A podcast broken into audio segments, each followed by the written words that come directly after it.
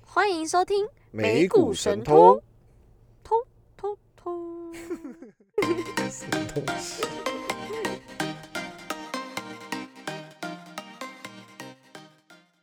大家好，我是爱投机的俏妞。我是爱投资的胖哥。是的，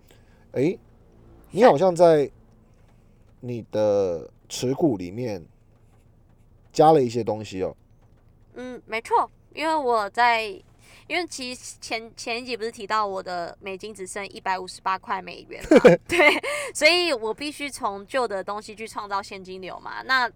虽然胖哥一直提醒我要把不好的家具卖掉，买好的家 具，但人都是这样啊，我真哎好，的觉你得先人让就是这样我。，你先让我，你先让我跟那个之前没有听过我们节目的人 update 一下。好的，好，现在听众朋友们，你好，我是胖哥。那呃，上一集的时候，我们有呃开始去呃建立跟关心俏妞的美股投资部位。然后我记得我上一集在帮他做整理的时候，我利用的工具是 Yahoo Finance，就是雅虎财经香港是的网站。然后我把他的十九只美股杂货店去做了一个建制，然后为了关心他能够方便追踪他的。呃，持股的数量、比重、产业跟成本，嗯，我们做了这样子的辛苦欸功课之后，呃，发现了其实俏妞蛮有钱的，总共有三十一万的 部位，不过现在悄悄的跑到二十九万八千零六十。那上一集有听的朋友们大概有印象，在呃当时我们录音的时候，美股开盘其实俏妞的这个总损益有压缩到两千块的美元啊、嗯，那现在看起来是有针对获利应该有做一些减仓嘛，然后。诶，卖掉的部位有全部回补上去吗？哎、没有，其实其实，因为我里面的，如果听众朋友听，其实从一开始的 intro 我就讲到，其实我超 M 就是埃克森美孚的部位是占比较重的。对你卖了多少？对，我就卖一半的股数啊，把一六半的六股百数是八多十少股卖到剩三百四啊，就卖了一啊，半我的来股让数。我来看一下。对，那大概这只卖一半的股数，我大概是获利六趴，先卖一半股数，因为、啊，所以你我原本有持仓到四万美金对现在就变两万嘛，啊，占了差不多10呃总部位的十三 percent，对，对，然后现在只剩下一半是的，啊，所以剩两万一千三百零一美金，账面还有六点三一 percent 的是的获，利，但是所以等于说你拿走了一千两百美元的利润左右。是的，但 OK 是我这一块的钱是拿去买标股，好，没问题。然后你新增了两档嘛，一档是 TME 腾讯音乐，这个想必是抄底比尔黄嘛，哦，对，厉是害的，啊是的，不是简的单啊是的，是的，是的，啊，这个大爆仓之后，然后你人丢我捡。能丢我捡好，但另外一个是希望是好的结果啊。另外一个是 PLUG Plug Power，好像是那个有台节目 Uncle Wave，有 没有，大我力一推我荐一，直有在注意这一档啊啊，但是这个是跟跟单，就是其实是涨了我才跟啦，所以好我看到盘前没关系，不重点，盘前好跌三趴没关系，没不有你，重反正我要。们抄底，所以一个抄底，然后一个一个跟单，OK，是然后总回报目前是。账面回报目前是呃扩大到了负的七千八百四十四点三四的美元，是换算百分比是负二点五六 percent。 我的资产好铺铺路 哦，全全世界都知道我的资产对啊，部位。路上有人遇到你， 你不要开口讲话，没有人认得出来。哦，对对对，我声音辨识度好像挺高的啊，挺高的。你跟那挺个高的红色好食材上面的那个照片有点不太一样。哦，是是是，对对对，我不是长那样、哦，那个比较嗯白。那嗯，比那这样听众就知道我是黑的了， 不要再暴露我哦，我好等下被绑架。所以啊、u p d a t e 差不多了，然后我们今天来进入俏妞想要提的这个话题。好的，其实我今天想要跟胖哥讨论的话题是关于黄金。就黄不是美金股了，对，因为其实本来我一直想要，因为我知道上次我的我是美股杂货店嘛，我本来想说，诶，那一起一起来跟胖哥慢慢讨论，就有十九集可以做了，就有十九只美股可以讲。但我后来觉得，我还是想从整个，因为我这个人其实本身是会看报道的人，是所以我会看一些经济跟一些杂不是杂志啦，财就经新闻财经新闻。对，那我我觉得其实在这两天，我就有特别注意到，我其实还蛮觉得蛮矛盾的两篇新闻，就好是对有一篇跟我们的分，享一下。对我跟听众朋友分享一下，有一篇它是讲说，如果未来通膨。飙升十二个 percent，那我们金价从现在的一千八左右会涨到四千美金，在哎呦三喂啊年内。对，这是一个非三常年高的翻倍，对，这是非常高的一个涨幅，但是随即人都喜欢挑好好的报道看，但坏的我也会看。随即呢，就出来一个，呃，出来一个什么？我看一下，出来一个就是，如果用黄金对抗通膨，专家说你就是在赌博。哦，对，那这篇主要他讲到说，因为我会觉得这篇报道比较可信度比较高，的原因是因为他有做过几个回错测试，就有测试说在之前通膨率高达六点八或八点八左右的时候，整体的年平均的黄金是大概的一个跌幅，那大概亏损都将近十个 percent 以上，等就等一等年等，你你刚刚讲那个是什么意思？好像念的有点不是很呃，清楚。就是说前一篇有提到说呃，现在，啊它的回溯测试是怎么测的？测了什么时候？那好，举例来说，就是呃，他有举例说，在一九八零年至一九八四年的时候，其实当时的通膨率大概是六点五个 percent，是对，那跟现在差很多嘛。可是当时投资黄金的投资者，其实平均的亏损是达十个 percent，嗯哼，对亏损达了十个 percent，对，达十个所 percent，以反而跟通膨实际发生的时候是反比的。是。所 OK，以，呃，这一篇的报道才会说，如果你要用黄金对抗通膨，感觉就是在赌博嘛好。，那你说他讲了回溯测试，那他回溯测试的采样还有没有在其他的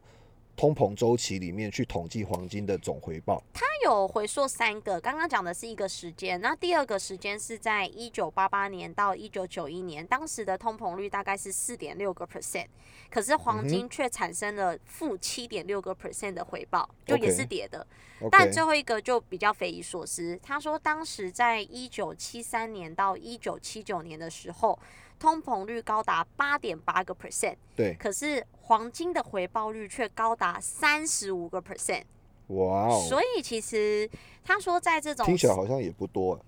哎、可是你看， 可是你看、啊、这两篇这篇报道其实就会有点让人家匪夷所思的原因，是因为在嗯通膨率是四点六到六点五的时候，黄金差不多都有七点六到十趴的负亏损。嗯哼可是当通膨高达负八负点亏损，负亏损负负回报。负回报，对哦负回报我想说负负就变的正这了，是对，可是。却在通膨高达八点八的时候，黄金的回报率却高达正三十五个 percent，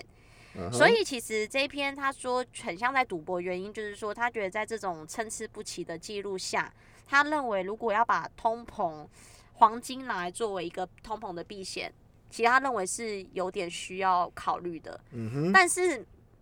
另一篇又提到说，未来通膨其实黄金在三年内会飙到四千嘛。我自己呀、啊我自己啦，其实嗯我自己本来比较信的是。通膨在发生的同时，黄金应该要上涨，嗯哼所以我自己血淋淋的就做了一个很惨痛的测试。啊，你你说你觉得通膨在上升的时候，黄金应该上涨，是，所 没以你错，拿了自己的资本做了测试。不是测试啊，但是可信，就是我相信这个理论，所以我才去投资了黄金好嘛。的，所以对你投资了黄金的其实我是投资现货黄金公司，金矿公司，哦金矿就是公你司的 KGC。是的， OK，对，那当然表现不如预期嘛，所以我觉得可以拿出来在这一集做讨论。就是虽然不知道听众朋友有没有在针对黄金这一块在做投资，嗯但是我觉得这个也是一个投资工具嘛。您先稍待我一会儿，好的，我帮您，我帮您唱一下目前您这个 KGC Kinross Gold Corporation 的持仓状况。好的，好，哇哦！嘿，大家都知道俏妞的总总持股压缩到了二十九万多，这个 KGC 的总持仓量竟然接近四万 美元，来到三九五四九点好三啦，。其实目有前点私心，就是因为这这一档的持仓量算 OK 高的啦。目前账面回报是负四点八一 percent，那不算多哦。然后按金额来算是负两千点三七的美元。嗯，其实胖哥，哇哦你知道中间有一点，就是以前坏习惯的俏妞，就是这一哦档对，不瞒 跟我们分享一下它发生的其实起因跟过其程实，吧。在去年十月是我第一次买这一档黄金公司金矿公去司年，十月，对，然后当时的成本我第一次入场是买在九点二，所以如 OK 果我距离昨天收盘价大概七点七的话，其实这一只的股票正常我应该是亏损十五点五个 percent，对，可是我中间到今年一月的时候，我总共加码了十五次， 十五次对，就是。大家都知道，就是坏习惯俏妞，就是逢低又太躺平惊讶嘛了，同要再讲一次，十五次，是的，是的，是的，因为因为就是坏习惯。我跟你讲，今年一月我们还没开始录节目，对对对，就是坏习惯俏妞，就是还是会持续加码烂的东西，所以。哎、这边我想要分析分享一个故事。你知道，其实听众朋友，我今天因为在家上班嘛，比较比较多时间。我今天去买了一笔一哎、不是一笔一本书，啊一本哈，书，它叫做《超级绩效》。啊哈，其实我今天刚买的时候，我大概先看了一下它的序幕，就是序啊，对。然后他有提到说，呃，一般读者会建议先从最后两篇开始看，倒叙法，最后十三、十四篇看完后再从第一篇开始看。好，十三、十四篇它讲的是风险管理上跟下，对，我跟你讲，这本书我最后，因为正常来说我都是在成品看书，然后我不会买回家。对，对，那这本书意外的我把它买回家了。是，因为不是疫情关系，我不能在那边看，是因为这本书它很吸引我的原因，是因为说，其实听众朋友应该知道，什说么我之书前超级绩效，我刚刚有讲哦，级、超级绩效对，超级绩效，很超级呃还不知道，因为我哦还没看到，还没看到前面，我先看了风险管理， ，OK，对那我就按照作者的那个嘛，作者的建议，我先嗯看了风险确定管作理，者是有超级绩效，哎、有他前面序有讲到，他是一个四十年的投资者，哦呃四十年的股票交易者，确定有查过他的绩效，呃没查过，但书这样讲我就信。嘿，听众朋友 们，那个呃，俏俏要妞稍就微是小一心个很容易相信人对的人嘛。要稍微小心一哎下没有你知道自媒体的陷阱，不是，你知道我在买这本书前，我有先查一下读者的略后心得，阅后心得其嗯实哼评价非常非常好啦。嗯哼，那我想跟听众分享，不是说分享买我买书多伟大，是呃这 本书 是这本书呢，蛮它不有容讲易到说，其实投资人会陷入一个一个困境，就是我觉得可能不止俏妞我啦，就是嗯说呃很多人他会被变成非自愿性投资人，这什么意思？就是说。呃，他有提到说，其实当今天他有去做过一个测试，就是说，当今天你的部位在下跌的时候，很少人会去做停损，对，大部分人都是摊平，嗯哼，然后你就会变成非自愿的长期持有这一档股股嗯票。我觉得他讲的很好，就是说很多你那种呃短期，你会变成短期投机者，就是你获利了结，所以嗯你哼就把好公司变成是短期投资的。可是嗯哼不好的东西，你就会变长长期投资者，因为你就嗯一直摊平，一直等，一直摊平，一直等。那你看 KGC 这一档就是一个例子。其实，在去年十月的时候，我坚信黄金。不会跌去哪嘛？大家嗯都觉得黄金是一个很保值的东西，所以你做了第一笔的持仓，我做的第一笔持仓在去年十月，但第一笔的持仓开始产生损失，对，产生了损失。那所以你就产生了摊平的心态，啊所以风险规避的，就等于风等于是呃不能承受损失的心理。是嗯，对，所以其实。其实我觉得，我觉得虽然我现在还没把这本书看完啦，但我其实目前他我看了半小时，很吸引我，就是他一切都在讲交易面人的心态跟我们应该去改正的，因为它里面有提到说，其实当今天你去控制你的亏损跌幅，假设你的部位亏损跌幅是控制在十十个 percent 好了，你会产生意想不到的结果，因为有些，因为你知道我的心态是，我如果今天因为十趴的亏损我停掉了，但嗯未来的某一天，我失去了反败为胜的机会，就等于是可能未来它可能会回正到正十趴。嗯对，那我当然知道这样不只要涨十趴嘛，可能要涨二十趴，因为这本书有提到你跌五十趴，其实要涨一百趴回来。对，那我我觉得大家很反正难总而言之，其实你就是不不能接受亏损发生，所以你就变成一个风险的爱好者，因为实实际的行为嗯告诉我们，其实你的部位已经占，因为我们刚刚有讲到嘛，你持仓已经来到接近四万，那占你的。接近三十万美金的总部位已经来到十三 percent，全部都压在金矿股上面。是对，可是嗯我想如果开场呃开头你在进行这样子的交易行为之前，你如果是意识的嗯意识到这件事情的，嗯，其实应该做法上或许会不一样，对不对，其实做法上应该是会需，如果现在的俏妞啦，虽然我也不知道会不会真的这样做，但是嗯至少我想那是不会算正常的啦，就是人对人因为人性啦，人性对是，这因样，为你看，其实其实如果说忠实听众就会知道说，像上个上一集讲到的 FedEx 赚赚二十八 FedEx 联邦快递是、嗯我这支只只只买了八千块美金，是的，可是我的 KGC 却买到四万块美金，这是为什么？就是因为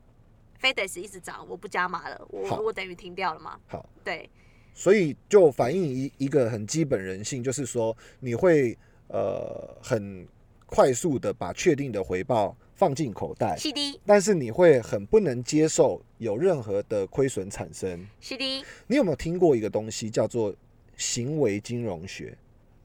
呃，没听过，行为金融学有四大研究成果，这个四大研究成果是呃四个理论所构成的嗯，啊。第一个叫做前景理论，有些人又讲它叫视野理论，谁英文是 prospect theory。 Perspective Theory，好， 我们不是英文频道。第二个是后悔理论，第三个是过度反应理论，第四个是过度自信理论。虽然是理论，但是是不是名字听起来都蛮有趣的？因为是行为金融学。是，那我们刚刚讲那个，你猜猜归类在哪一个理论里？嗯，我觉得俏妞应该算是前景、后悔、过度反应、过度自信我。觉得我是过度自信，好，答错。嗯我们是前景理论，也就是视野理论，让胖哥来跟听众朋友们分享一下什么是视野理论。这个这个视野理论就是呃，有有人称前景理论嘛？嗯，前景理论的白话就是人类的这个行为是在不同风险的预期条件下，他们大家都是倾向就是可以预测，好像很难懂，对不对？嗯，对啊，你讲的好好好，让好人难懂，好，我们直接举一个例子，在确定的损失和赌一把之间做一个选择，你会选赌赌一一把，把。赌一把，这叫做反射效应。自捡自己捡到一百块所带来的快乐，嗯难以抵消损失一百块所带来的痛苦，嗯这个叫做损失规避。嗯，很多人都买过彩票，虽然赢的钱微乎其微，嘿，通常买彩票的钱百分之九十九点九九九九全部都变成支持福利事业还有体育事业。对，但是很多人还是心存侥幸，去以小博大。这这这这我可以插一个故事吗？ 可以，请说。你知道，其实我我我等早一下，我先把这个结论哦说好完好。这叫做迷恋小概率事件。好，哦，好，来你你你说 一下。没有啊，想到彩票，对我之前我我因为我彰我的老家在彰化，然后每次逢年过节我们都会去买彩券，就是赌一把嘛，然后输了就说啊算算做做公益做公益，就会就会比较这种心态嘛。对，可是有一次我是认真。很生气，想要把那一条连接我老家阿妈家跟那个彩券行唯一的桥炸掉。对，就是呢，我觉得买彩票就是跟赌博一样，我管他是不是做公益，我买了我就想中奖嘛， 我管我我管他中一千两千，我你好就是想中你奖。好直白 哦。要不大家去买彩票真的是做公益哦，因为你一定是看到干那个啊，不不好意思，不好意思 。啊没事，看到那种那个什么一千块、两千块，人家刮刮出百万名册，没你错就觉得没错啊，干那那一定有我的份啊。对然后想那个名额又很多，对，好，我就跟一群我的表兄、表姐、表弟、表妹，我们就一起去买那个彩券。那当然，我就是那种爱赌的个性，我是就是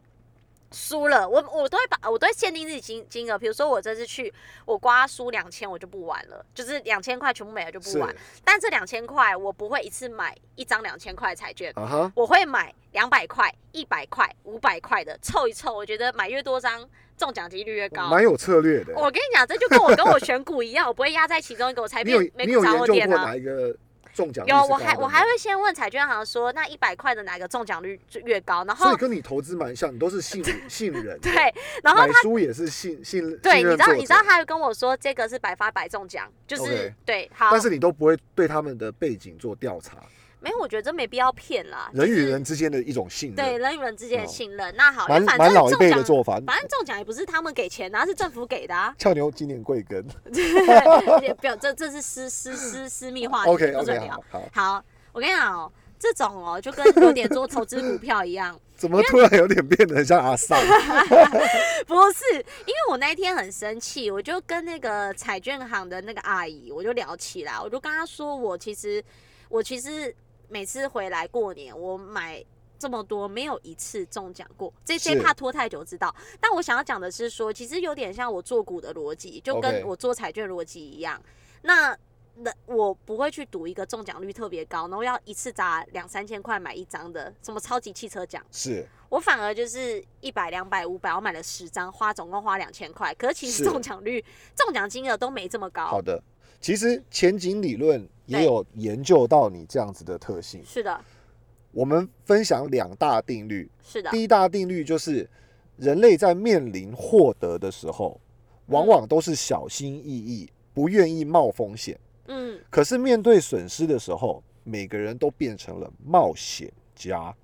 哦，好像很有道理耶。所以你每一次赚钱的时候，嗯，你就会小心翼翼的把它收回口袋。嗯，但是如果面对损失的时候，我就就勇往有直前。勇往直 前，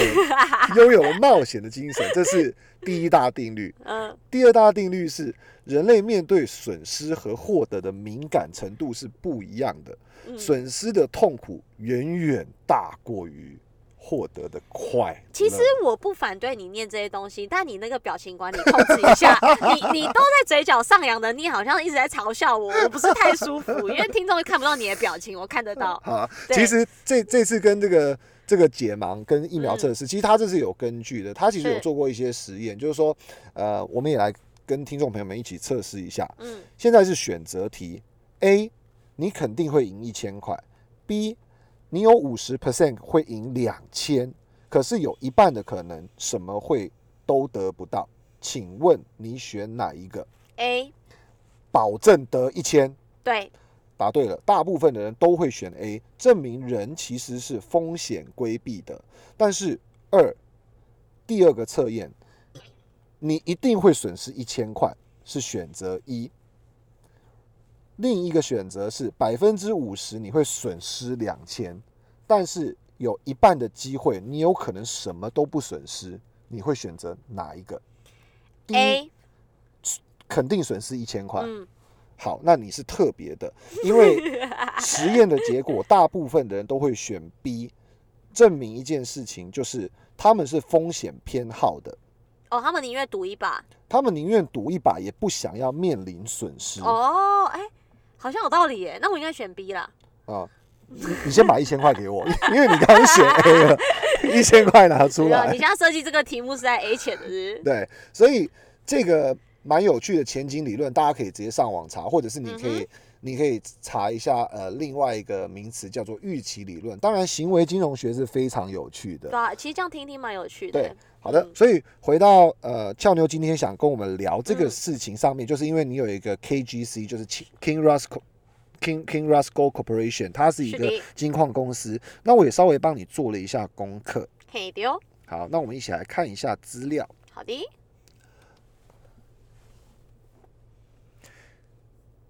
我这一次嗯会说的比较重点化，好的，对，要白话一点我才听得我懂。们可以先看一下呃 King Russ 的一个持股变化。嗯其实因为刚好公布完十三楼报告，你可以看到这次 update 的日期，大部分机构的持股哼都、嗯在三月的时候。对，呃，应该是说公布数字是在三月，所以我现在给你看的资料是来自于呃美股财经网。好，到时候我再分享网址给听众朋友们，如果有人想要的话。然后这边可以看到这个持仓报告，首先你可以看到持股比例，这个是针对你 KGC，KGC 嗯嗯嗯就是 King Russ Go Corporation 的一个持股变化。那它这边是针对第一部分机构的持股啊，因为这个证监会有要求嘛。那你可以看一下，其实持股都是呃百分比都是一两 percent，那这边有一些六 percent 的，这个是那个 King Roscoe Corporation 自己的持股对，啊，所以其实看起来好像它自己机构持股不是很大。嗯，然后这边有一个 Van Eck，Van Eck 它是一个投资公司，就是也是专门帮人家做 consult 做做呃 ETF，再来嗯下面是 BlackRock 贝莱德，这个嗯 Van Eck 贝贝莱德啊，他们都持有了百分之六左右。然后他嗯们在、呃，其实你看大部分的机构最近都是增持的，嗯，这是对你来讲应该是一个好哎、消息。这个这个的意思是他们它有一这个些变机构增持这在间第公一司季吗，对，在第一季的持仓，就是说，呃，它现在的总持股比例，比如说以这个呃贝莱德来说，嗯，它总持股比例来到了六点二七 percent，然后总共持有的份额来到了七百多万股，股对，个十百千万十，哦，对不起，来到七千九百多万多万股嗯哦，哼然后整个增加了四点二个 percent 的持是仓，公布日期，呃，报告日期是在五月三十一号。嗯哦，然后你看有一些比较大的股东，就是主要就是 BlackRock，所以嗯可以看得出来，就是 BlackRock 其实呃，它在这个可能应该是有 BlackRock Inc 或者是 BlackRock，它可能是在不同地方注册，比如说类似卢森堡啊，还是类似哪里注册的基金去持有的。所以我们可以看机构持有人的持仓，其实贝莱德好像前前后后占了大概百分之三十到四十左右，嗯所以哼你可以看得出来，就是说 BlackRock 它本身经营的业务是共同基金业务，也嗯就是说，这个这个公司的整个机构持有人嗯应该蛮大的比重。其实是来自于散户哦啊、，因为谁投资基金，是散嗯户嗯投资基金嗯啊。然后我们再看呃，下面其实还是有蛮多机构持有的，比如说像嗯 J.P. Morgan，所以这间啊公司其其实实我不是默默无名的公司嘛？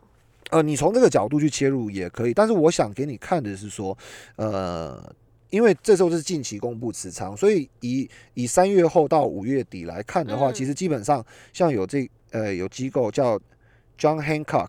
嗯、怎么那么特别的名？John Hancock In- Investment Management 啊嗯，它这 LLC 的话，应该就是美国注册的公司，它呃增加了百分之六十六点二七的持股，哦哦，对，虽然持股比例占 King Ross 的机构持有人也只有一点五七 percent 啦，但是嗯就是它应该是蛮看好的，所以 overall 来讲的话，在持仓的变化上来讲，目前是增持的嗯嗯啊，这是我看到的第一个资料。嗯那呃，第二个资料的话，呃，在年度数据上，我们可以嗯看到它的利润表，我们也看到它的那个净利润率，其实相较于前一年，就二零二零年相较于二零一九年来讲，是一个蛮显著的成长。哇，你这个网站很厉害耶！嗯，哦，我以为你要赞美我哎。 好，OK，它它的这个营业率呃净利润率来到了百分之百分之三十多哦，相较于前一年的话只有百分之二十左右哦，是蛮大幅的一一个成是长成长的啊，嗯对，所以它的净利润其实也是呃提升不少。然后再来的部分，呃，从右边这张图表。我们可以嗯看到，营业利润率更是暴增到百分之三十，哦，在这个行业来讲，算是非常出众的啊、我大概看了一些其他的竞争对手，啊，怎么哦股价那长这十样八 percent。OK，等一下我们可以一起来看一下股价。那这嗯里面，呃，因为它它公布很细，因为你里面可以看到营业总收入、毛利啊，然后税计息前的利润嗯啊，哼然后税前净利润等等的一些数据。可是我今天呃特别讲一下，就是说，呃，你你很明显可以看到，一七到一九年这家公司大概呃 around 在三十二到三十四亿的总嗯营收。嗯那很明显的，因为去年的金价有很显著的飙涨幅升，对，实体嗯黄金的价格有很显著的飙嗯升，所以嗯它这边的营收来到了四十二点一三亿，是所以营收板块是大幅成长对，啊。但是你看它的营业成本来讲，从二零一七年到呃去年为止都维持在二十六到二十七亿，所以成本没有提高，营收提高嗯就哼自然带来公司比较好的嗯毛利。是所以呃，你看过去一年它所公布出来的毛利，其实相较于前几年就有蛮大的成长。那你如果看不懂这些表，你就看柱子，嗯或者是看这个嗯，这个线呃，对这个曲线线图。所以从这个角度来讲，数字告诉我们，目嗯前这家公司是往正向的地方发展的是哦。那我们控制一下时间，负债的部分的话也是下降的嗯啊。然后整家公司的整个呃年度数据，还有一个负债负债表的这个区块，我们也可以看到它的对不起，它的那个现金流量表来讲的话，嗯，就看起来算是还蛮所以蛮稳看起定，没来什么太大的所以看改起来变其实金价确实会影响这间公司嘛，影响它很大。那我我稍微做了一下 research，其实它大概以金矿的开采业务为主。那当然细节的部分的话，你可以从它的官网或从嗯呃一些外国网站上面看。不过这有一嗯点太复杂了。那它可以看到一些，比如说它的加工品啊、副产品啊，嗯整个开采开采成本，其实各种开采成本落点可能落在大概六百嗯块到九百多块之间、哦。那如果相对金价的表现好的话，对于嗯它的整个盈盈余跟营收都是有非常大的一个帮助。所以其实就回到那个报道问题，就是我们胖哥认为未来的金价跟这两篇报道的关联性，好像我我嗯我我我套一句古癌的话，因为我们还蛮喜欢听古癌的，然后嗯他讲的很很很浅显易懂又很中肯。其实他常提到一个事情，叫做嗯未来是不可预期的。嗯那我觉得这一句话蛮蛮正确的，但是呃，它可能百分之八九十是用在我们所不理解的事物上。所以其实你看，刚刚我们讲到持股的变化，诶，我有很多这个 resource 证明机构都在增持，机构是对看好的，没而且错它不是一些阿萨布鲁的的呃这机个构，对嗯机构。然后第二个就是、呃利润表上面可以看到它的营收、它的盈余、它的这个营业利润率各方面都是在改善的，资产负嗯债表也、也也在改善的一个状况，嗯那都是那么好的数字，嗯你问我会不会投资这样子的公司，嗯我会回答你我不会嗯，啊、为么？因为我不懂啊， 哦，就是我可以从这些看得到，但是呃，从开采金矿的过程、它的成本，然后它运作流程到消费端，嗯其实我不太能够，不太能够有踏实感，不太能够理解。那其实这个就回到管理原则上嘛。嗯，其实